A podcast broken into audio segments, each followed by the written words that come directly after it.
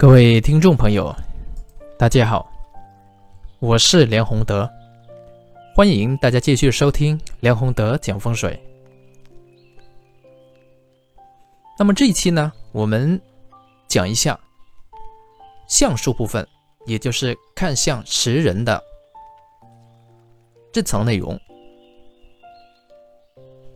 很多朋友听到相术。第一时间呢，就想到面相，而且很多朋友啊，对于对于这个面相啊，往往会陷入一个误区，就以为怎样的面相出怎样的人，好像是必然的。其实大家可以对照生活当中的实际情况，并不都是如此。大家可以留意一下啊，相术高手曾国藩。它本身呢，它的相格并不算非常完美，包括他的眼睛，还有下庭部分，并不算是非常完美。但是呢，他一生的形式以及最后的结局，却是非常理想理想。也就是说，从这个角度里面去看啊，相术这个部分。它有可以改善修行的这个部分，也就是我们常说的相由心生啊，这并不是一句欺人的话，而是实实在在的，真的是相由心生啊。你的心改了，你的神修定了、修足了，那么你的命运也会随之发生改变。所以曾国藩呢，在他的相术口诀当中呢，有这样一句话，叫“富贵看精神”。当然，前面呢还有几句啊，整个口诀呢，大家可以听听：邪正看眼鼻，真假看嘴唇，功名看气概，富贵看精神，主意看指爪，风波看脚筋。若要看条理，全在语言中。当然，我们这一期的节目本身啊，并不是分析啊分析这个面相的其他部分，而是注重相由心生的精神啊神这个部分。因为一个人呢，他的相格它是由两个部分去组成的，一个是神，一个是骨。骨呢，啊，它在人的面相里面呢是得到最好的体现，这个是先天带来的，所以我们并不能有很大的改变，因为你先天带来你的面啊，你的骨怎么样，它基本上呢，在你先天啊生下来的时候就已经有一个雏形，然后随着你在学习的过程当中的生长过程当中的这个变化，到了成年以后。它基本就定下来了，这个是骨的部分啊。虽然在成长的过程当中，它还是可以改变啊，但是改变的不多啊。比如说你这个天庭你不饱满，是不是？那么你在成长过程当中，你怎么去修，它也不可能啊，由原来的尖形的，会变成一个很饱满、很饱满啊、很广阔的、很宽阔的这么一个形。它不会有这样大的变化，但是呢，神的部分呢，它却能有很大的变化。所以，啊，神和骨对于人一个人的面相来说，啊，就相当于一阴一阳，两者呢，它是可以互相去影响人的。一身的骨相可以说是就在面部这个部分呢，它是得到非常好的体现。但是一个人的精神在哪里体现呢？其实就是在两只眼睛。所以曾国藩也说过啊，他说一身人呢，这个一身精神聚乎两目，一身骨相聚乎面部。然后他还讲了一句啊，叫他家兼论形骸，文人先观神骨。也就是说。从事其他事业的这些人，就是不读书那些人，或者是读书很少，没有专门去啊修这个文化的那些人，这个形体也很重要。去看相的时候，但是如果是看读书人啊，我们现在大多数人都读书了，是不是？看读书人的话呢，那你就要看他的神骨，就是骨相和神相。那骨相我们刚才讲了。啊，它是先天带来为主，后天改变不多，所以我们在这里面呢暂且不讨论。但是神像这个部分呢，因为它后天呢可以改造的机会更大，所以我们这一期节目就这个方面呢去和大家讨论一下。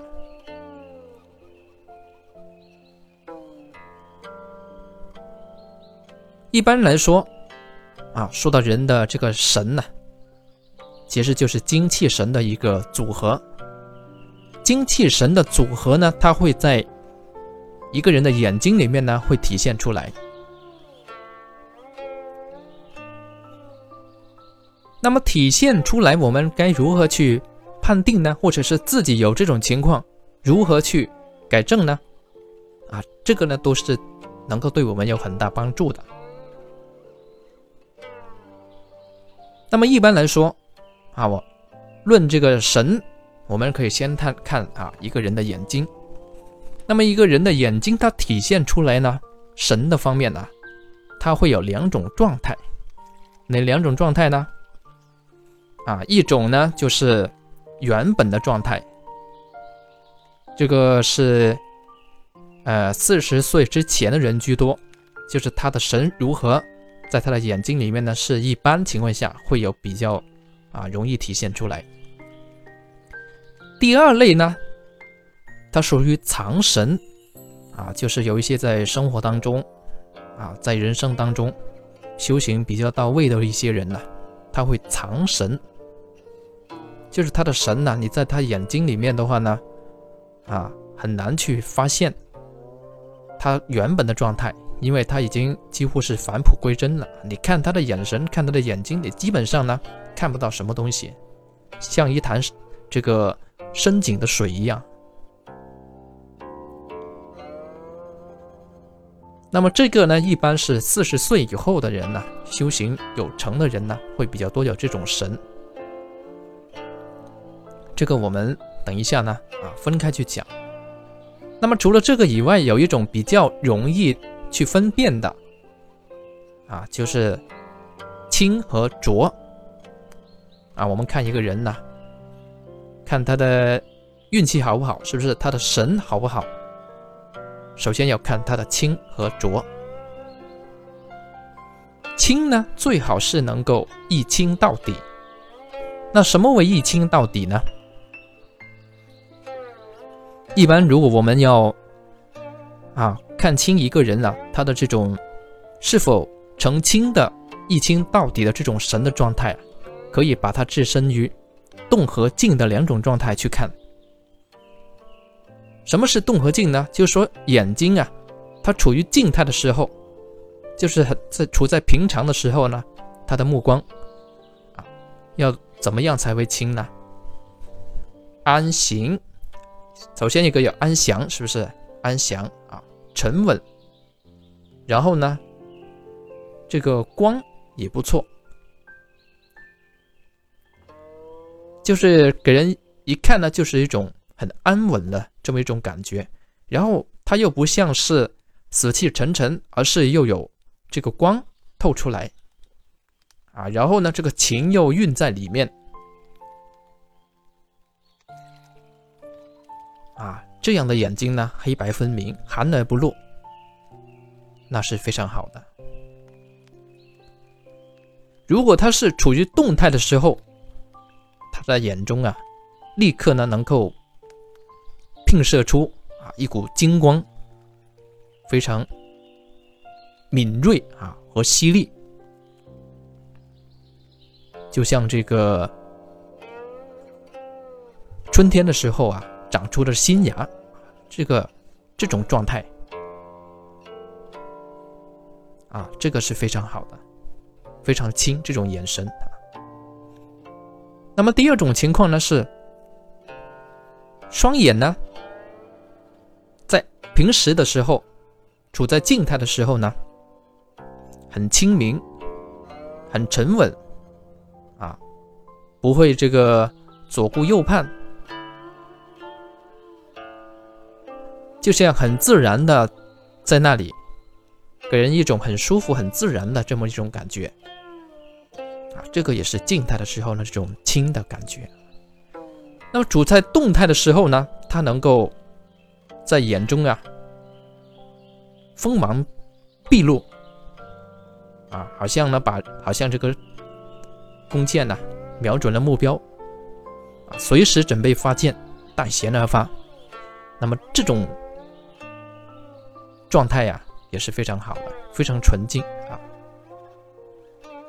这个就是清，有这种清的眼神，如果在动和静的时候都是能够保持，那么这个神呢，他就在他人生命运里面呢，可以占据非常重要的啊这个位置。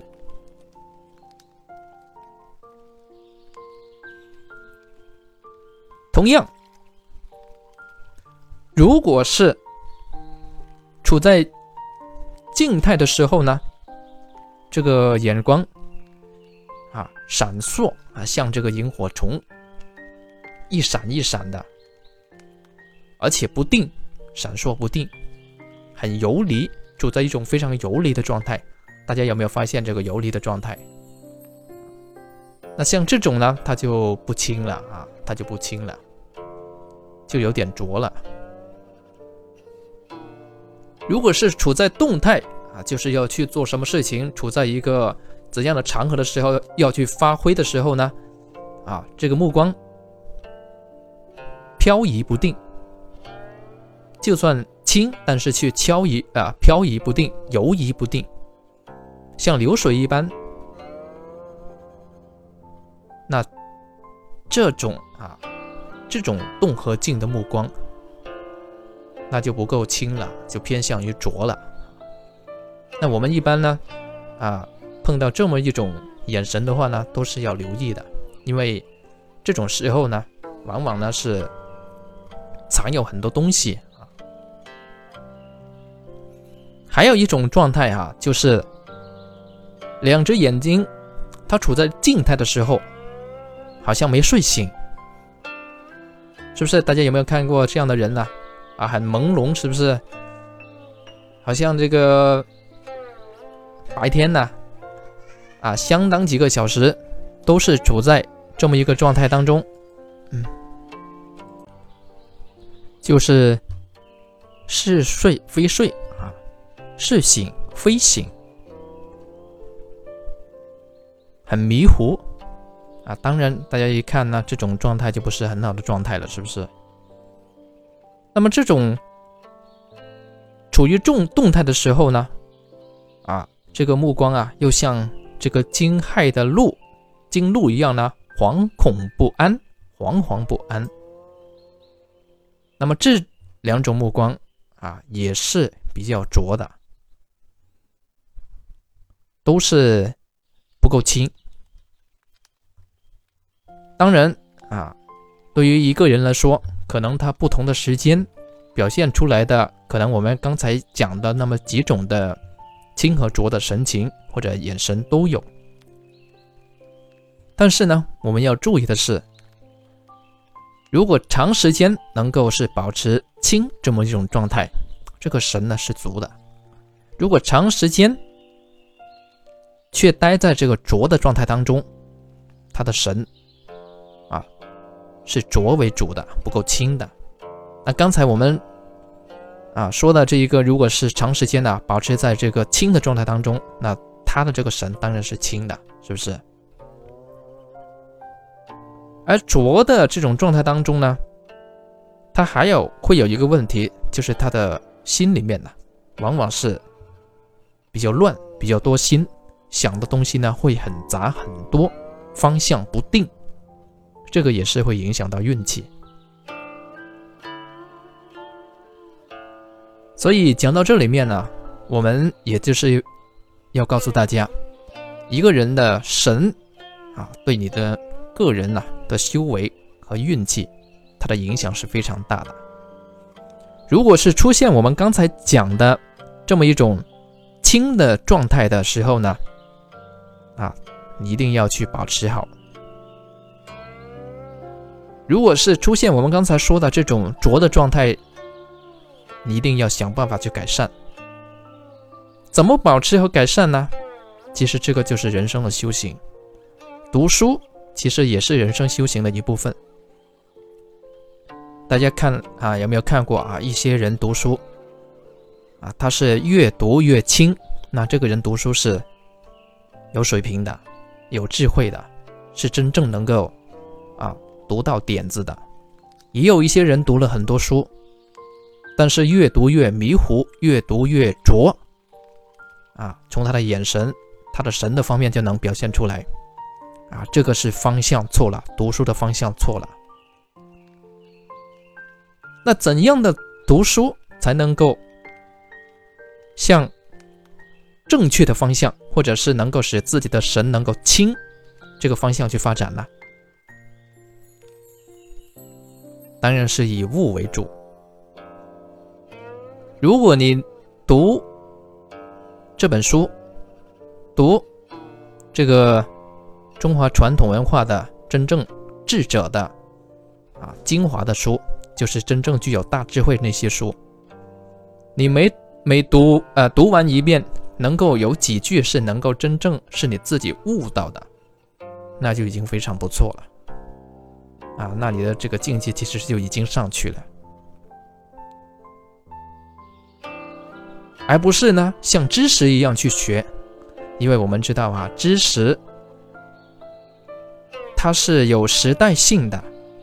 你今年这个知识很新，是不是？你学了能用。但是如果你不更新的话，五年之后，啊，大部分的知识其实是已经不适用了，落后了。而且以后来说哈，这个知识里面，从量能来说，你能。跟电脑去比吗？是不是跟互联网去比吗？不可能。所以现在的社会是知识易求，但是智慧难得。而智慧怎样为智慧呢？你悟到的才是你的，你没悟到的，你听来的、看别人的，始终是别人的。所以有时候呢，其实不在乎你读了多少书，而是你读了这些书当中啊。你有没有悟到里面的真正的精神？有悟到的话呢，它是你的智慧；没有悟到的话呢，它是别人的东西。你看了没悟到，你只是多了一点知识而已。如果你看到能够有悟到，那它它啊，它就变成你的智慧了。所以，我们今天呢，在这里面讲这个啊。看相识人，神的这个部分了，目的就是告诉大家，如何呢，在你后天的这个读书当中，或者后天的修行当中，能够把你的神提上来。神提上来之后呢，你的这个运也就变了。啊，这个是真正后天改运的正道。啊，我们这一期的节目就讲到这里，谢谢各位。